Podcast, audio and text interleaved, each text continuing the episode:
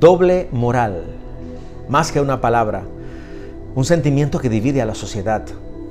La mayoría de las personas nunca se han preguntado por qué ciertas cosas son consideradas moralmente correctas y otras no. Simplemente nos hemos limitado a copiar y a seguir los parámetros de la sociedad. Desde pequeños nos enseñan a hacer el bien por conveniencia y a no hacer el mal por miedo. De un lado, nos ofrecen villas, castillos y vida eterna.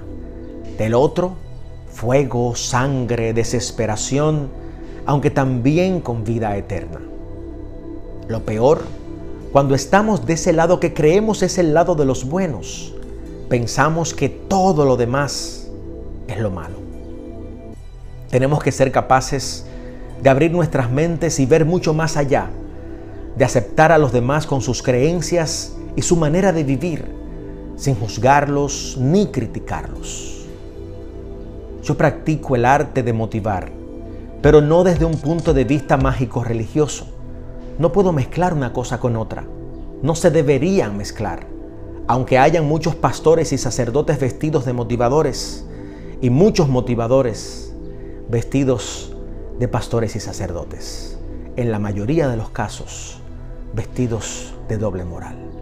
Puede que hasta yo con todo lo que estoy diciendo ahora. Al final de cuentas, de ti depende vivir una vida con tu mirada a lo único importante que debe existir, el amor a ti mismo, a eso que haces. Y de allí se va a desprender el amor que puedas sentir hacia los demás.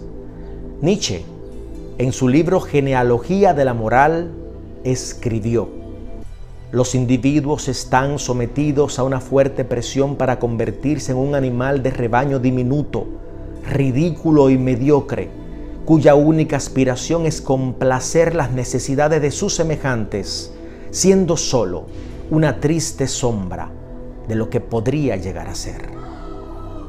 Te pregunto, ¿estás donde estás por conocimiento de hasta dónde puedes estar?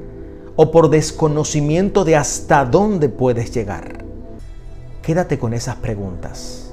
Respóndelas a ti mismo. Interiorízalas. No vivas en doble moral porque simplemente hay que ser parte de una sociedad a la que le importas muy poco.